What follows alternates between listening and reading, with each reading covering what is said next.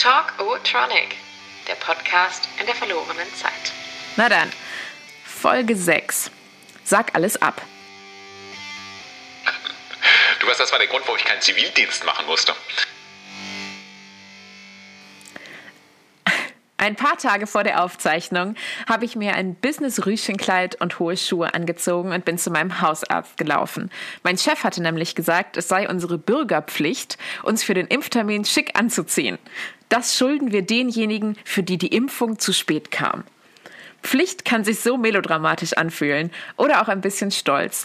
Oder wie eine beschwerte Decke in der Nacht, die einen hochschrecken lässt, weil man doch eigentlich noch irgendwas hätte tun müssen. Pflicht ist mehr als ein To-Do-Listengefühl. Pflicht ist die innere To-Do-Liste, die auf, anklopft, wenn sich etwas unbequem, aber wichtig anfühlt. Pflicht ist die Nadel im Arm beim Blutspenden, das verzweifelte Suche nach der Wahlbenachrichtigung im September und Pflicht ist das Hochhieven von Kinderwagen in Busse und Bahnen. Aber auch Miete und Meetings. Pflicht sagt, es ist egal, ob du willst, du musst. Und es wäre besser zu wollen, sonst fühlen sich die anderen schlecht und die Gesellschaft kollabiert. Wenn ich so drüber nachdenke, fühle ich mich fremden Menschen anscheinend viel verpflichteter als denen, die ich kenne. Love is always freely given, sagt Gary Chapman. Wenn ich jemanden wirklich mag, endet die Pflicht und das, was ich tue, tue ich freiwillig, ohne ein nagendes Drängen im Ohr. Aber ich kenne jemanden, der das ganz anders sieht und der zum Glück verpflichtet ist, mit mir zu reden, weil ich alle dunklen Familiengeheimnisse kenne und mal sein Pflegeheim aussuchen werde. Mein Vater Carsten. Carsten, sag mal, Wahl, Wahrheit oder Pflicht? Wahrheit. Wahrheit. okay.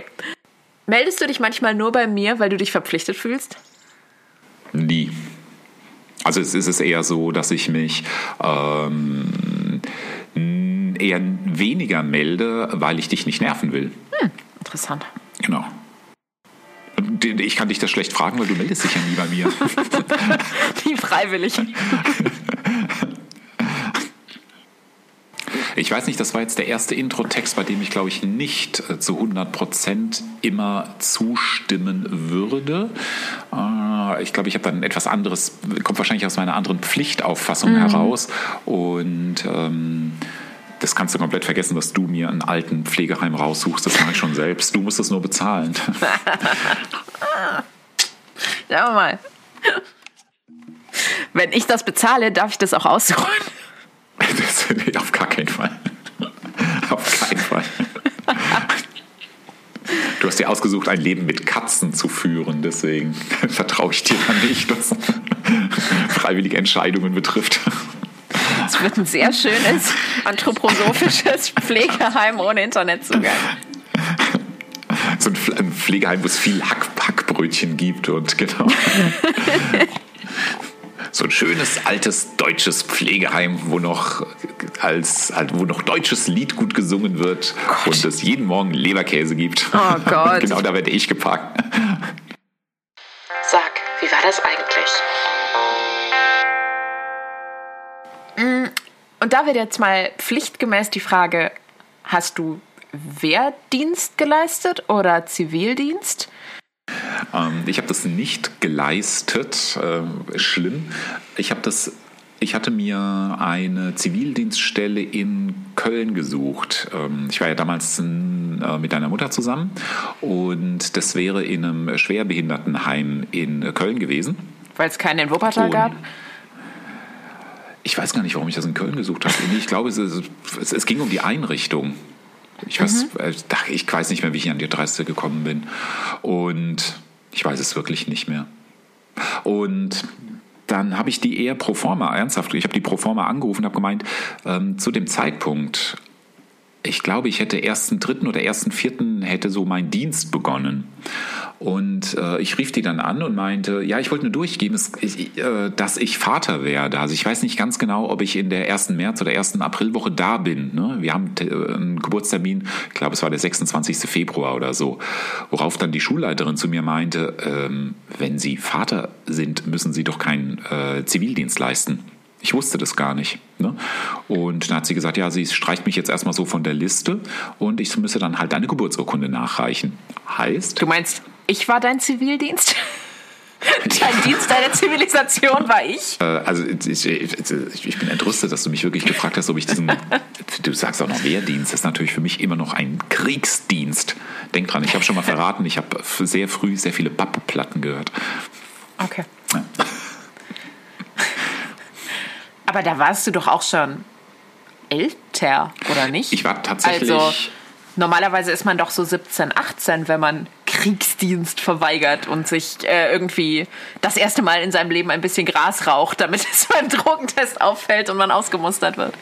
Die Sache war die, äh, in Aschaffenburg zu verweigern, war äh, nicht so einfach, weil das lief alles über das Kreiswehrersatzamt in Würzburg und die haben die Fälle tatsächlich auflaufen lassen ohne Ende.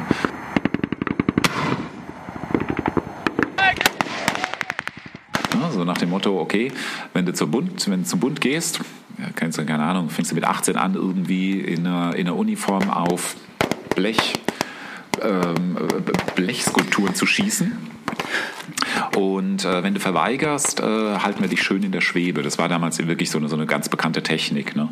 Und mhm. tatsächlich, also ich habe verweigert, verweigert, nie was gehört, nie was gehört, nie was gehört, bin dann umgezogen.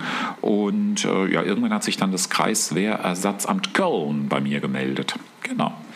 Ah. Und äh, die, also ich glaube, das war sogar genau so war das. Und die hatten dann direkt irgendwie so ein, das war so ein Telefonbuch, dickes Ding. Da standen dann alle möglichen Adressen drin, wo man in Köln Zivildienst oder in der, da in Nordrhein-Westfalen ah. Zivildienst machen könnte, genau. Und da habe ich mir irgendwas ausgesucht. Ich glaube, ich habe mir allerdings was ausgesucht in der Nähe vom Kölner Hauptbahnhof.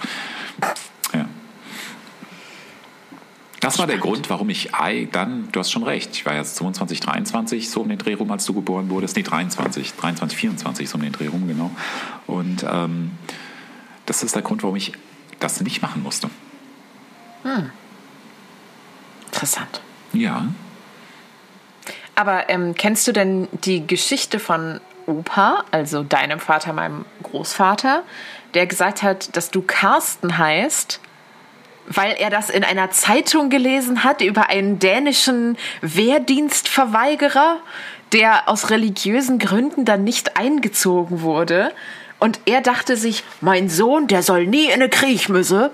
Und dann wurdest du Carsten genannt. Interessant, ich kenne die Geschichte in einer ganz anderen Variation, nämlich, dass es wiederum irgendwo in der Aschaffenburger Gegend, äh, als irgendwann mal so ein, in irgendeinem Archivschrank irgendwie einen Knall getan und dann hat man da reingeguckt und hat gemerkt, also ernsthaft, das ist die Geschichte, die er mir mal erzählt hat, der Opa, mein Vater.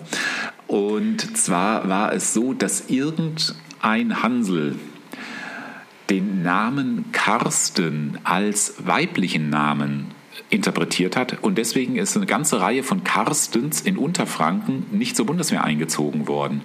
Und da hat der Papa sich gedacht, dein Großvater sich gedacht, weißt du was, vielleicht, vielleicht wird ja dieser Typ nach einer, nach einer kleinen Abmahnung weiterhin seinen Job machen dürfen, aber ist ein Sturkopf und sagt, Carsten, es ist einfach kein Jungenname und wird weiter Carstens ausgrenzen, genau. Also das ist tatsächlich die Geschichte. keine Soldaten sein, das finde ich super. Ja, nee, die, ja, der Hintergrund ist ja eher, Frauen können kein, kein, äh, keine Soldatin sein. Das war eher der Gedanke. Ich glaube, niemand sollte Soldat sein. Ja, Wir sind alle Carstens. Das Private ist politisch. Oder umgekehrt? Und fragen, ob Pflicht jetzt für dich eher so was Gesellschaftliches ist oder eher was Privates? Also ich fühle mich beiden gegenüber so gleich verpflichtet, wobei das so der Familie gegenüber, ähm, das ist schon so stärker. Also bei der Gesellschaft habe ich das Gefühl, die Sachen, die ich irgendwie so mache, Hilfsbereitschaft, Aufstehen im Bus für ältere Damen äh, oder jüngere Herren, die aggressiv gucken, ne, damit sie sich äh, hinlümmeln können. Ähm, das, das mache ich eher nicht aus einem Pflichtbewusstsein, sondern eher aus so einem Gemeinschaftsgefühl heraus dass wir ja alle miteinander klarkommen müssen. Ähm, die Sache, die du mich gefragt hast, nämlich ob ich mich jetzt bei dir verpflichtet fühle, zum Beispiel zu mhm. melden, das ist ähm, so dem, dem Rest meiner Familie gegenüber schon stärker. Also ich fühle mich wirklich verpflichtet, bei Oma und Opa auch äh, so vorstellig zu werden ne? und mich da auch so zu mhm. kümmern. Ne? Das heißt, das ist dann das ist schon immer so, so das ist halt dieser, dieser kleine Schritt, den es an Überwindung kostet. Also das ist jetzt nichts Schlimmes, jetzt keine Strafe, aber das ist jetzt so, nicht so eine Selbstverständlichkeit wie ähm, im Bus aufzustehen und schnell äh, zur Mitteltür zu hetzen, um einem, einer Rollstuhlfahrerin, einem Rollstuhlfahrer irgendwie in den Bus rein oder aus dem Bus rauszuhelfen. Hm. Du bist ja da tatsächlich familiär äh, nicht, du bindest dich da ja nicht so ein. Also du hast ja nicht so ein Pflichtgefühl, ne? ähm, so präsent zu sein. Nee, also ich sehe das wirklich wie, wie in dem Text so ein bisschen umrissen. Ich mache halt privat wirklich nur Dinge, auf die ich Lust habe.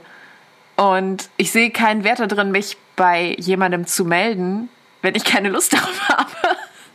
Dann mache ich das auch nicht. Das heißt aber auch, dass wenn ich mich melde, das halt wirklich dann von Herzen kommt. Darauf kann man sich dann immer verlassen. So kann man es dann gut erklären, ja. Also, ich melde mich nicht bei dir, aber sollte ich mich mal, also ein ganz, abst ganz abstraktes Beispiel, sollte ich mich mal bei dir melden, dann weißt du, dass es von Herzen kommt. Ja. Aber er, erwarte es eher nicht. das habe ich ja gar nicht gesagt. Aber ja, für mich würde das was Entwertendes haben, aber auch für Freundschaften oder so.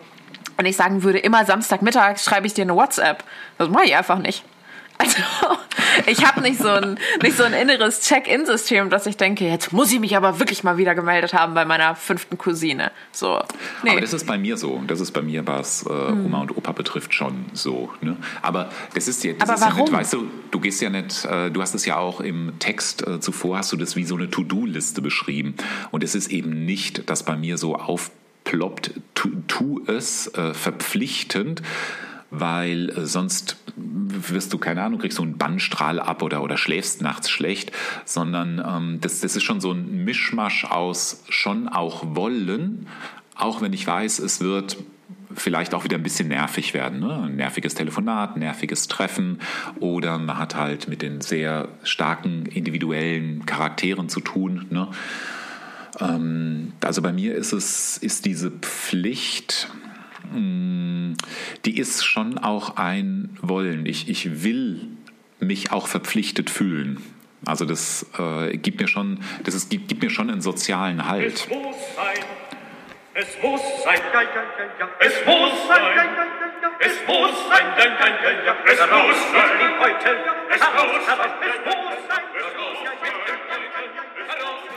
Ja, ist das dann für dich so Teil deiner Identität, dass du so sagst, ich bin jemand, der sich dann meldet und auf den man sich verlassen kann und der zu seinen Eltern fährt und sich kümmert?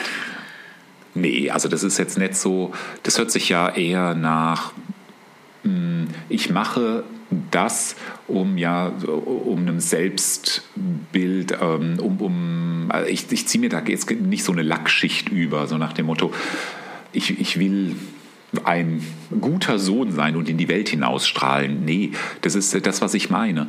Ähm, es ist schon ein Wollen. Also ich weiß um die Endlichkeit jeglichen Daseins, heißt eben auch um die Endlichkeit ähm, meiner Eltern. Und ähm, ich habe schon den Gedanken, bei all dem Knatsch, den ich im Laufe meines Lebens mit ihnen hatte, ähm, irgendwann werde ich halt ohne sie da sein. Ne? Und egal wie normal das ist, ähm, weiß ich jetzt schon, ähm, das, die, die Verklärung setzt mittlerweile so ein bisschen ein. Ne? Mhm. Und äh, ich will einfach auch Zeit mit ihnen verbracht haben. Ist so, ja.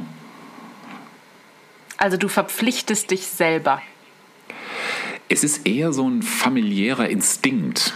Ne? Es ist eher so ein, ähm, es ist etwas, es ist jetzt nichts, was ich jetzt groß auf die ähm, Prüfwaage werfe und dann das Mikrofon raus, äh, das Mikroskop raushole und dann so genau gucke, warum mache ich das jetzt? Ne? Und es ist eben nicht so, äh, in dem Fall äh, jetzt äh, so despektierlich wie bei dir, also äh, oder wenn ich das despektierlich ausdrücke, ich meine es nicht so krass, das ist jetzt nicht so ähm, wirklich nur so, so laun, so, so lustmäßig gesteuert. Ne? So, wenn, wenn ich gerade Bock habe, dann mache ich das und wenn ich keinen Bock habe, mache ich es halt nett. Ne? Ähm, das ist bei mir dann eher so, was so Freundschaften betrifft. Ja, meine Güte, ich mich mal ein halbes Jahr bei, keine Ahnung, Hannes oder so nicht melde, melde ich mich halt ein halbes Jahr nicht. Ne? Da müssen Schöne alle Grüße. durch. ähm, Aber das ist, also das wäre zum Beispiel für mich nicht denkbar, mich jetzt ein halbes Jahr lang bei meiner Mutter und bei meinem Vater nicht melden. Ne? Mhm. Da würde ich schon sagen, also das, ja, vielleicht hast du recht. Also dann plötzlich habe ich habe jetzt schon die ganze Zeit das äh, Wort so Rabensohn oder so im Kopf. Aber ich fühle mich schon verpflichtet, auch weil ich weiß, ähm, die Eltern, die einem quasi so ins Leben reingeschubst haben auf ihre sehr, sehr, sehr, sehr spezielle Art und Weise, ähm, sie bedürfen jetzt auch der Hilfe. Das ist einfach so. Und es ist jetzt egal, ob es jetzt geht, dass man vielleicht auch mal so ein bisschen da saugt oder wischt oder weiß der Teufel, was, was in Ordnung bringt, ähm, mal Unterlagen durchliest. Ähm, sie brauchen auch die Anwesenheit. Ne? Mhm. Und dein Opa hat äh, drei Kinder. Äh, die beiden Schwestern wohnen in Düsseldorf und Köln, die sind einfach ein bisschen weiter weg von Aschaffenburg. Ich bin halt jetzt in Frankfurt, das heißt, ich bin nur einen Katzensprung entfernt. Die Oma hat direkt vier Kinder, davon ist das dritte dann noch in Brisbane. Ähm, insofern, ich bin natürlich auch der Einzige, der vor Ort ist. Ich bin auch der Platzhalter für den, für den Rest der Familie, ja. Also für, mhm. für die Kinder sozusagen. Aber woher kommt denn dann dein Pflichtgefühl? Kommt das von denen, kommt das aus dir raus oder kommt das so aus der Gesellschaft? Also von denen kann es, also von, von den Eltern kann es eigentlich nicht kommen, weil es ja keine pflichtbewussten Eltern waren. Ne? Aber Die, zum Beispiel der Opa kümmert sich doch auf seine Art und Weise immer irgendwie um seine Angehörigen oder hat es immer getan. Also wir haben ja oft darüber gesprochen, dass er so im, im Auto zu Krankenbesuchen gefahren ist, da nachts bei Tante Inge aufgelaufen ist. Also das ist ja schon so ein, so ein Leben in so einem Ehrenamt, in so einer komischen, sich selbst auferlegten Kümmerrolle, die man dann wie auch immer erfüllen möchte. Ist das so dein Modell? Nein, gar nicht. Also die Sache ist ja, dass äh, dein Großvater diese Sachen äh, gemacht hat, also diese, diese Mobilität, ähm, durch die Gegend zu fahren für alle möglichen Leute. Das war ja nicht unbedingt der Impuls, dann, wenn ich dort bin, dann reden wir auch äh, fünf, sechs Stunden ausführlich miteinander und ich ratschlage oder ich höre einfach mal zu. Ähm, der ist halt vorbeigekommen und dann ist man wenn es Beispiel ins Wuppertal, äh, wenn es in Wuppertal irgendwas gab, ist man halt mal eine Stunde durch Wuppertal gelaufen, als er noch gerne gelaufen ist. Dann hat man sich irgendwo hingesetzt. Ne? Es musste natürlich ein gut bürgerliches Restaurant sein oder ein Lokal sein, eine Gaststätte sein. Und dann ist er auch wieder weggefahren. Also ich habe jetzt nicht ähm, von meinen Eltern vorgelebt bekommen, wie man pflichtbewusst äh, sich familiär verhält. Es muss sein, es muss sein,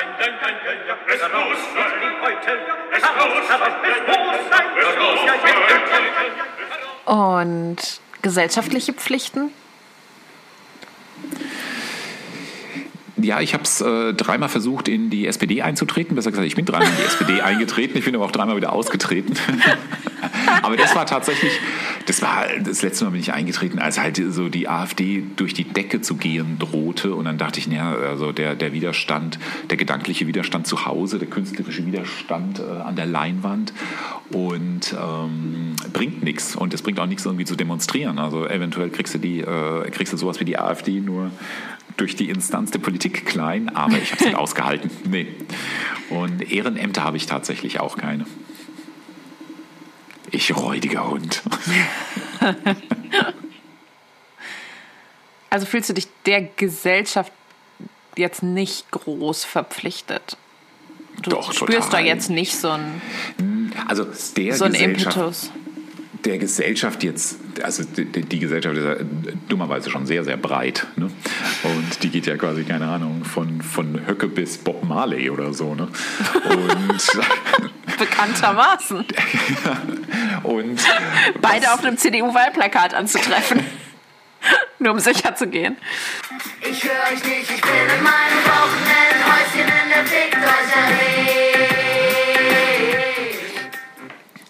Nee, aber ich fühle mich natürlich so einem, so einem Ideal gegenüber verpflichtet. Also, dass man wirklich sagt, okay, wir sind, äh, wir, gehen sozial miteinander um, wir gehen verträglich miteinander um. Wenn wir sehen, es gibt auf der Zeil irgendwie Knatsch, vielleicht kann man echt hingehen ähm, und deeskalierend wirken. Oder in Parkhäusern passiert es äh, in Frankfurt hin und wieder, dass Leute einfach aneinander geraten. Ich weiß nicht, ich bin jetzt in Frankfurt schon dreimal in so eine Parkhaussituation gekommen. Ne? Und ich fühle mich dann eher tatsächlich ähm, verpflichtet, dahin zu gehen und wie so ein Friedensengel ein etwas älter gewordener, etwas faltiger Friedensengel, ähm, eine gewisse Lockerheit im Umgang miteinander anzumahnen. Du guckst, äh, ich sehe Emily und sie guckt heute bei all meinen Antworten im besten Falle nachdenklich. Teilweise guckt sie schon kritisch oder sie überlegt, wie sie es bei sich selbst so wahrnimmt, an sich selbst wahrnimmt. Ja, ich versuche das halt so ein bisschen mit meinen Erinnerungen an das Aufwachsen mit dir einerseits so abzugleichen, ähm, weil natürlich so an, an Szenen von, ne, man, man hilft den Frauen mit den Kinderwagen und ne, man ist irgendwie so, vor allem auch öffentlich so ansprechbar da. Ich glaube, das habe ich mir total von dir abgeguckt. Also ich gehe tatsächlich so mit sehr offenen Augen irgendwie auch durch die Stadt und versuche so zu gucken, kann man da jemanden grüßen, kann man da jemandem helfen, verhält sich da jemand gerade total scheiße, so malt da jemand ein schönes Graffiti und das habe ich schon so, schon so sehr auch von, von dir damals abgeguckt. Ähm, ja, und gleichzeitig, ich frage mich schon, woher so dieses, dieses familiäre Verpflichtungsgefühl kommt, ähm, weil ich das eben nicht habe, wirklich nicht. Ähm, ich sehe das ganz, ganz krass individualistisch, was eben Familie und Freunde angeht. Also das ist wirklich eher, wie du sagtest, was heißt individualistisch, das ist eher so hedonistisch. Das ist eher, nö, wenn, dann möchte ich auch eine schöne Zeit mit dir haben oder eben mir bewusst gewollt dafür Zeit nehmen. Ähm, und ja, nicht aus nicht aus so einem ja aus so einem inneren Pflichtgefühl heraus. Der Gesellschaft gegenüber wiederum habe ich doch ein anderes Gefühl. Also ich habe schon das Gefühl so ich möchte ich möchte mehr mit meinem Leben machen, als nur für mich alleine da zu sein. Und ich weiß nicht, ob das jetzt vielleicht ist, weil ich noch keine eigenen Kinder habe oder so. Ähm, aber so eine Arbeitswoche, finde ich, reicht irgendwie nicht. Also ich finde, ich bin nicht auf dem Planeten, um 40 Stunden die Woche zu arbeiten. Also auch, aber ähm, ich möchte irgendwie, dass da, dass da mehr dahinter steht und dass ich auch gesellschaftlich irgendwas, irgendwas mache, was mehr Menschen als mir selber dann hilft. Glaube ich halt, wenn man dann eines Tages dann so auf sein Leben zurückguckt, sind das so die, die wichtigen Momente, an die man sich so erinnert. Die, in denen man nicht für sich selber was gemacht hat, sondern für, ja, die Gesellschaft itself. Also ich bin ja einige Jahre älter als du und deswegen, ähm, wenn ich mich zurück erinnere, ja, ich erinnere mich an gute Sachen, die ich gemacht habe, gute Sachen, die ich für mich gemacht habe, gute Sachen, die ich für andere gemacht habe. Ich glaube, ganz so idealistisch, dass man zum Schluss, ähm, dass es dann, wenn man sich, wenn man mal auf der Veranda sitzt und der Schaukelstuhl ein in eine getragene Stimmung äh, geschaukelt hat. Im Pflegeheim tauchen, ich, meiner Wahl. tauchen, glaube ich, nicht nur diese goldenen Momente auf. Nee, ich finde das schon. Nee, das müssen ähm, ja auch keine goldenen Momente sein, ne? Aber ich frage mich halt schon, ob sich da irgendwie im Laufe des Lebens und auch deines Lebens was geändert hat, so, weil ich. mh, Also ich habe dich früher halt nicht so erlebt, wie du das jetzt auch sagst, ne? Also so dann, dass man dann dahin fährt, dass man sich kümmert, dass man da ne, irgendwie den Sound streicht und so. Ich habe schon das Gefühl, dass du früher eben auch eher eher hedonistischer unterwegs warst und jetzt auch, weißt du, was so irgendwie Projekte angeht oder so, weiß ich nicht, ob du immer so das Pflichtgefühl hattest, so, was- das muss dann zu Ende gebracht werden oder wir müssen jetzt hier wirklich was machen. So. Nee, früher war das, früher ganz klar war es nicht so.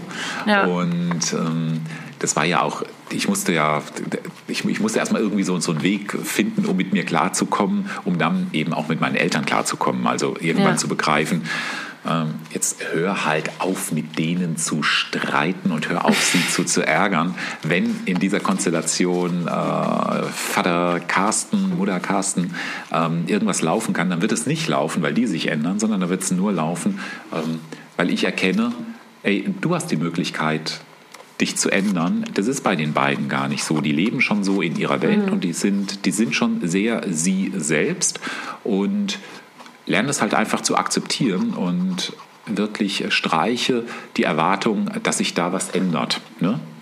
Das wird nicht, es, es, es wird immer so sein. Der Opa wird immer sein, wie er halt so ist. Und ähm, immer wieder auf Veränderung zu hoffen, ohne im anderen vielleicht auch mal ähm, zu sehen, er kann sich nicht ändern, ist ja auch eine Art von Wahnsinn. Also das ist ja utopisch. Und das, was du mit der Gesellschaft sagst, also ich wäre schon ein sehr, sehr guter Bürger in so einer ähm, sozialistischen oder kommunistischen Gesellschaft geworden. Das hätte mir schon, ich hätte einfach so, weißt du, das Gefühl gehabt, Meinst du? Ja, doch. Ich hätte einfach das Gefühl gehabt, also ich habe jetzt gerade die äh, Tito-Biografie durchgelesen, also den jugoslawischen Weg des Kommunismus. Und ähm, da gab es schon irgendwie, sagen wir mal, so um die, die so, so zehn, also ich, ich sage mal ideale Jahre. Ich, also das hält jetzt in einer näheren äh, Überprüfung vielleicht nicht ganz so stand, aber eine Gesellschaft, die ähm, sozial und solidarisch ähm, fußt, äh, die sozial und solidarisch miteinander umgeht, da hätte ich mich schon wohler gefühlt und ich glaube, da hätte ich auch mehr, was du sagst, du hast ja gesagt, äh, du engagierst dich politisch, ähm, das hätte ich schon so gerne mitgemacht, so unterstützend. Ne? Und jetzt ist es so, ich glaube, auch wenn ich an sowas von der Sozialdemokratie rede oder ich bin in die SPD eingetreten oder wenn man jetzt mal das Wahlprogramm von den Grünen oder so durchliest, das ist ja, wenn, wenn man da hingeht, wirklich mit einem sozialen Anspruch, das ist ja eher, also da, da, brauchst du nicht eintreten. Das findet sich in diesen Programmen nicht. Ne? Und ähm, deswegen ist zum Beispiel also der, der, politische Weg für mich gar nicht gangbar. Und das, ja, du hast schon recht, das bisschen, was ich mache, das könnte man auch so, also minimal erweiterte Nachbarschaftshilfe oder so bezeichnen. Ne? Äh, oder er, er ist nicht so ein ganz schlimmer Stinkstiefel. Wobei ich wohne halt jetzt da im Frankfurter Nordend in der Gegend, da merke ich schon, man passt so ganz gut aufeinander auf. Das ist schon sehr idyllisch, aber es ist deswegen idyllisch nicht, weil es so links idyllisch ist, sondern weil hier einfach echt die gut situierten Leute neben den alten Öhmchen wohnen und die finden die gut situierten, also diese, diese Gewinner äh, der letzten 20 Jahre mit ihren SUVs und ihren 140 Quadratmeter Wohnungen in Frankfurt und ihren zwei goldigen Kindern in ihren Lastenrädern. Die finden es einfach posierlich, dass da noch eine Oma im Haus ist, für die man irgendwie äh, noch eine Bio-Avocado mit einkauft. Auch wenn die Oma nicht genau weiß, was eine Avocado ist. Ne? Okay. Was macht eigentlich die Kunst? Meine Frage wäre, ob du dich verpflichtet fühlst zu malen.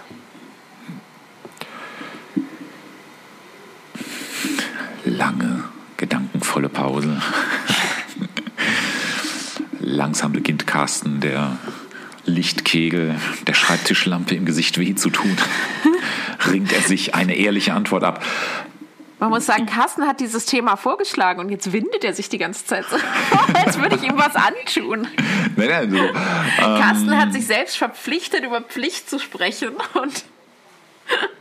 ich finde, ich bin, das, die Sache ist ja, wenn, wenn, wenn man nicht nur Witze reißt, sondern wenn man so ins Nachdenken kommt, finde ich das ja ein gutes Thema. Vielleicht ist es nicht so spannend jetzt für Leute, die, eins, die einem beim Nachdenken zuhören. Aber ich finde es natürlich erstmal ganz gut. Also ich fühle mich mir selbst gegenüber verpflichtet, Kunst zu machen, Malerei zu machen oder Collagen zu machen ähm, für mich selbst. Also das ist jetzt nicht so, dass ich mir denke, komm, die Welt wartet auf den zweiten Albrecht Dürer. Carsten, du hast die Verpflichtung äh, nachzulegen. Ne? Aber mir selber äh, weiß ich, vielleicht ist es das, was du vorhin gesagt hast mit, äh, ich will in dieser Gesellschaft auch was, was Positives, ich will dieser Gesellschaft was Positives beitragen, antragen. Ähm, so geht es mir mit der Kunst. Also ich will mich mit Kunst beschäftigen, um quasi auch quasi mein Anteil daran, es wird der Mensch künstlert weiter. Mhm. Der Mensch hat weiterhin, also mit 52, die komplett abstrakte Idee, ich nehme einen Pinsel, ich tunke ihn in Farbe und ich male etwas auf eine Leinwand. Mit 52. Hä, aber ist das mit 52 absurder als mit 25? Ach, ich habe ja quasi die Malerei, die ich jetzt mache, die habe ich ja auch erst vor fünf, sechs Jahren begonnen, also in den hohen 40ern. Und äh, ich finde es, weiß ich gar nicht, ob ich das absurd finde. Ich finde es tatsächlich zuallererst mal lustig. Ne? Weil ich meine, Leute in meinem Alter machen sich einfach normalerweise echt andere Gedanken. Ne? So.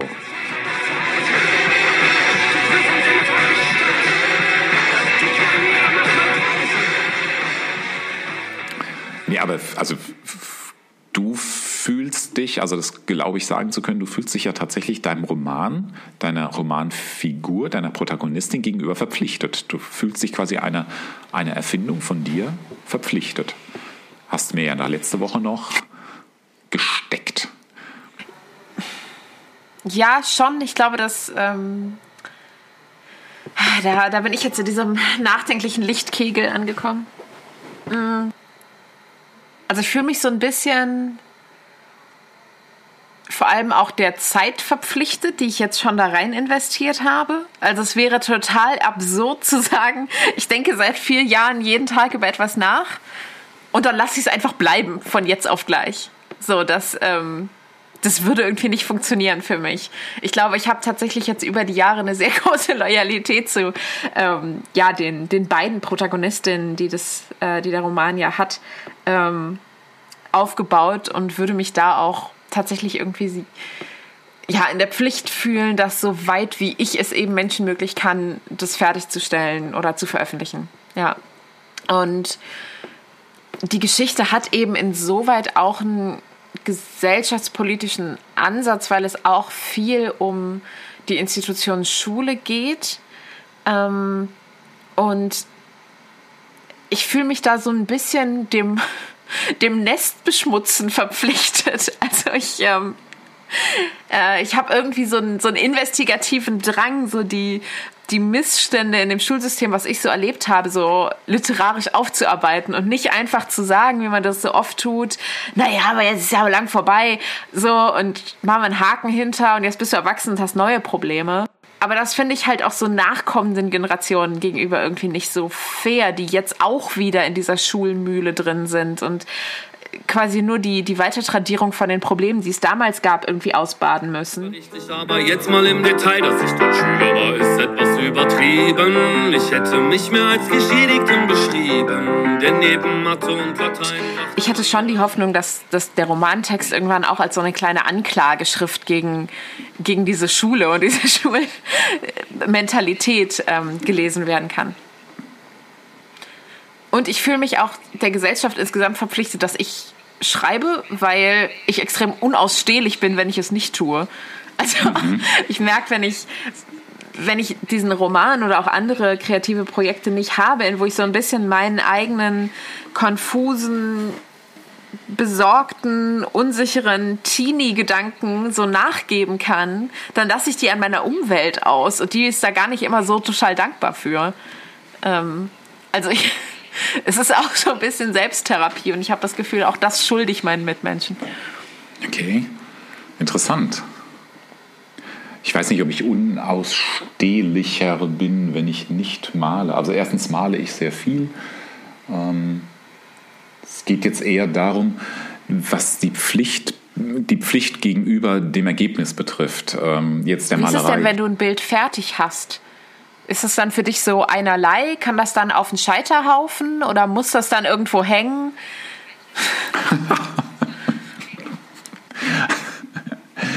nee, also bis, bis vor ein paar Jahren, ich glaube zweieinhalb, mm, war es auch so ganz okay für mich, dass die Bilder dann einfach erstmal an der Wand standen. Also quasi ungesehen, also mit der Bildfläche an der Wand geparkt wurden. Und dann hatte ich allerdings einen schönen Aufsatz von Walter Benjamin gelesen. Und äh, der hatte einfach mal zu bedenken gegeben, ja, was ist eigentlich ein ungesehenes Bild? Das ist einfach kein Bild. Also wenn du jetzt einfach nur für dich hin, vor dich hin malst oh und deine Sachen in den Keller hängst oder in den Speicher hängst äh, und niemand sieht sie, dann hast du eigentlich nichts gemacht. Dann hast du einfach nur, keine Ahnung, schon fast eine Art von Selbstbefriedigung oder sowas. Mhm. Ne? Nur du selber hast irgendwas für dich gemacht. Das ist ungefähr so, wenn du sagst, äh, ich bin Sänger, aber du singst nur zu Hause. Also du kannst laut Walter Benjamin, das ist jetzt ein bisschen vereinfacht ausgedrückt, mhm. ähm, kannst du eigentlich nur von dir behaupten, ich bin Maler, wenn du deine Bilder auch im öffentlichen Raum irgendwie mal präsentierst. Ne? Deswegen ist, also diese Verpflichtung ist jetzt quasi aus einem Aufsatz Walter Benjamins über mich gekommen. Und jetzt haben wir halt gerade Pandemie, deswegen ist es ein bisschen schwierig, seine Bilder äh, in Galerien zu zeigen.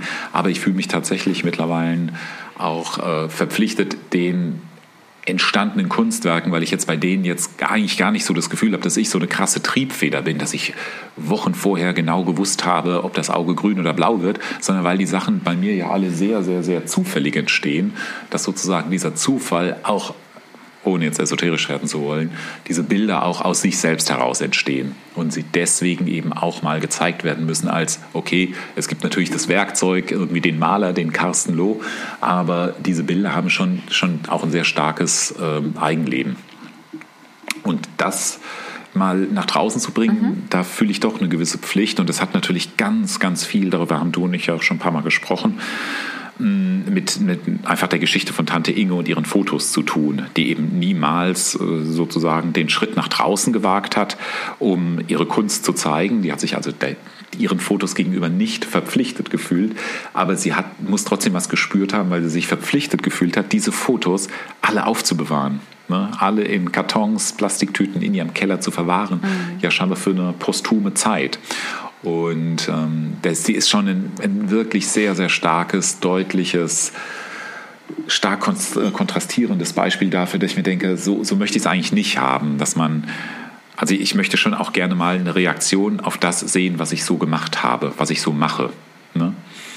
Also bei mir, ich habe nicht nur eine Pflicht mhm. gegenüber so einer Art von Talent wie Tante Inge, die sich halt in ihrem Leben vielleicht verpflichtet gefühlt hat zu fotografieren, manisch und eifrig, ähm, sie hat eben nur den nächsten Schritt dann nicht als Pflicht äh, gespürt und gefühlt. Und das will ich auf alle Fälle aus der Geschichte von Tante Inge, die quasi erst nach ihrem Tod unglaublich viele Menschen glücklich gemacht hat mit ihrer Kunst. Ähm, das will ich so ein bisschen von ihr auch gelernt haben. Weil die Welt aus Papier ist, heißt es am Ende immer, lies mir mal was vor. Und zwar habe ich aus meiner allerliebsten, komplett zerfallenen, also wirklich ohne Deckmantel existierenden äh, Ausgabe von Die unerträgliche Leichtigkeit des Seins ähm, eine Stelle mitgebracht. Ui, aha. Protagonist Thomas trifft auf seinen erwachsenen Sohn, zu dem er zeitlebens kaum Kontakt hatte. Ähm, wieder zurück in ähm, kommunistischen Tschechien und dieser Sohn fordert ihn auf, einen Brief zu unterschreiben, den er mit seiner Zeitung herausgibt. Und Tomasz eben als ähm, gestandenes Mitglied der Gesellschaft, als Arzt, soll diesen Brief mit unterschreiben, ähm, um eben gegen die Zustände zu protestieren. Und das bringt ihn in eine ähm, in so ein wunderschönes Dilemma, weil er natürlich sagt: Ich bin ja dafür, was ihr da wollt, aber ich kann meinen Namen nicht unter etwas setzen, was ich nicht selbst geschrieben habe. Und ähm, da kommt es eben dann zu folgender Szene. Milan Kunderas, die unerträgliche Leichtigkeit des Seins. Der Sohn sagte, fast bittend, es ist deine Pflicht zu unterschreiben. Seine Pflicht? Sein Sohn erinnerte ihn an seine Pflichten? Das war das Schlimmste, was man ihm sagen konnte. Wieder erschien vor seinen Augen das Bild Theresas, wie sie die Krähe in den Armen hielt. Er erinnerte sich daran, dass sie gestern in der Bar von einem Spitzel belästigt worden war. Ihre Hände zitterten wieder, sie war alt geworden. Ihm liegt an nichts außer an ihr. Sie, die aus sechs Zufällen geborene, sie, die aus dem Ischias des Chefarztes entsprossene Blüte, sie, die jenseits aller Es muss Seins steht, sie ist das Einzige, was ihm wirklich wichtig ist. Warum überlegt er, ob er unterschreiben soll oder nicht? Für sämtliche Entscheidungen gibt es nur ein Kriterium. Er darf nichts tun, was ihr schaden könnte. Tomasz kann keine politischen Gefangenen retten, wohl aber Theresa glücklich machen. Nein, nicht mal das kann er. Unterzeichnet er aber die Petition, ist es so gut wie sicher, dass die Spitzel sie noch häufiger belästigen und ihre Hände noch stärker zittern werden. Er sagte, es ist viel wichtiger, eine lebendig begrabene Krähe zu befreien, als dem Präsidenten eine Petition zu schicken. Er wusste, dass der Satz unverständlich war, und gerade deswegen gefiel er ihm noch besser. Er empfand plötzlich einen unerwarteten Rausch. Es war derselbe Rausch wie damals, als er seiner Frau feierlich verkündet hatte, dass er weder sie noch seinen Sohn jemals wiedersehen wollte. Es war derselbe Rausch wie damals, als er das Schreiben in den Briefkasten geworfen hatte, mit dem er sich für immer vom Arztberuf lossagte. Er war sich gar nicht sicher, richtig zu handeln, doch er war sicher, so zu handeln, wie er handeln wollte. Er sagte, Seid mir nicht böse, ich werde nicht unterschreiben.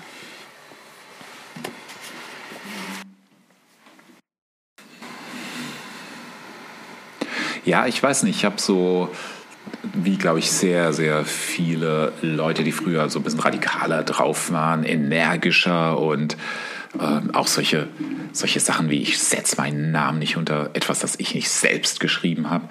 Ähm, diese, das ist ja irgendwas zwischen Standesbewusstsein, sich selbst gegenüber verpflichtet zu sein. Er war auch natürlich irgendwie schon sehr egoman.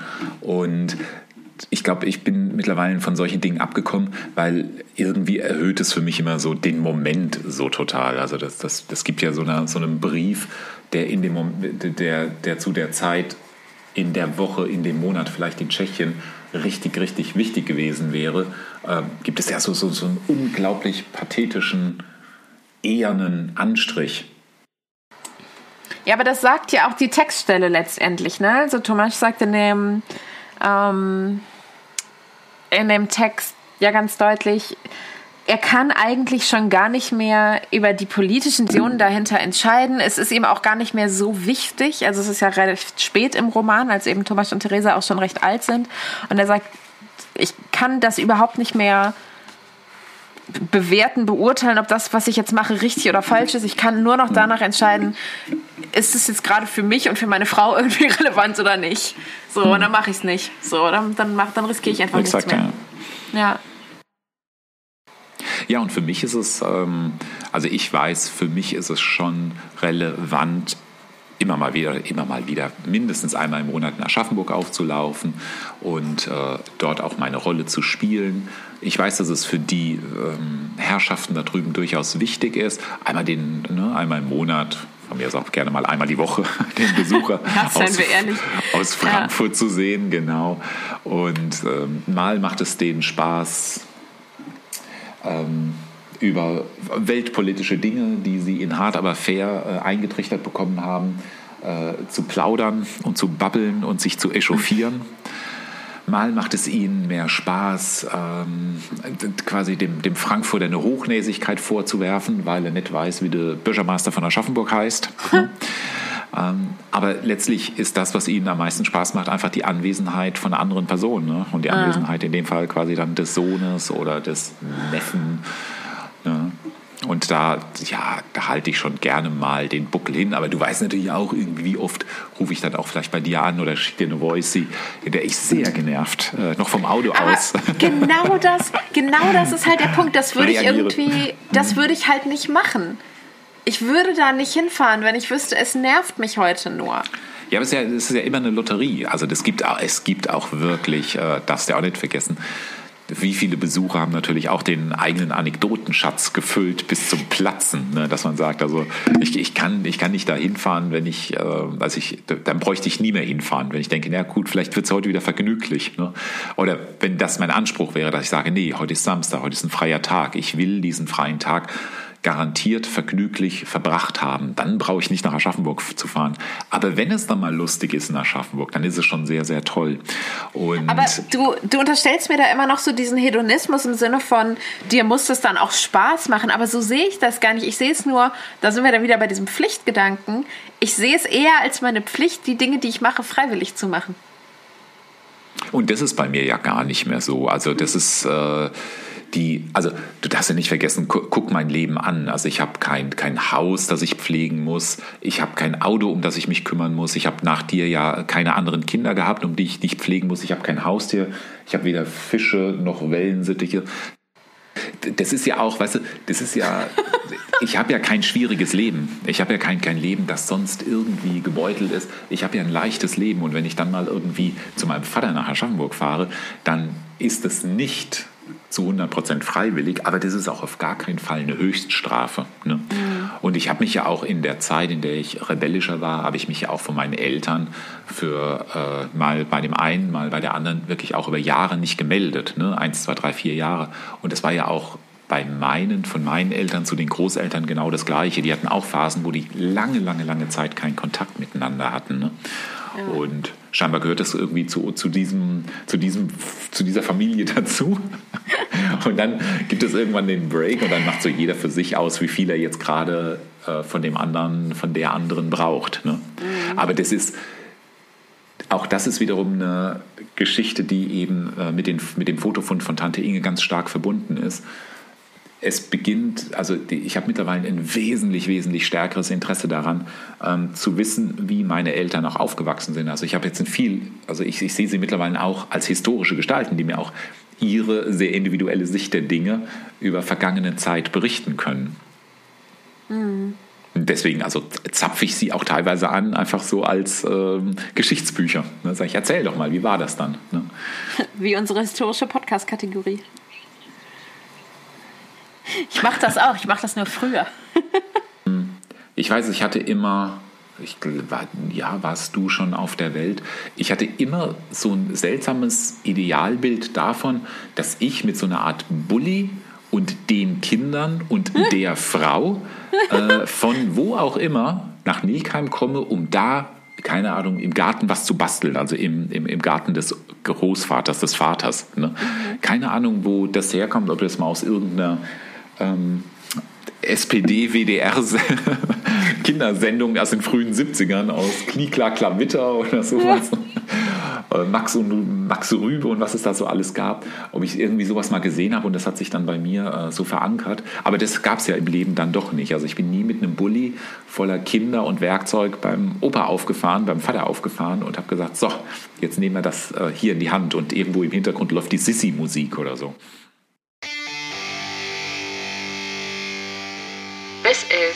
Talk und Oh Gott.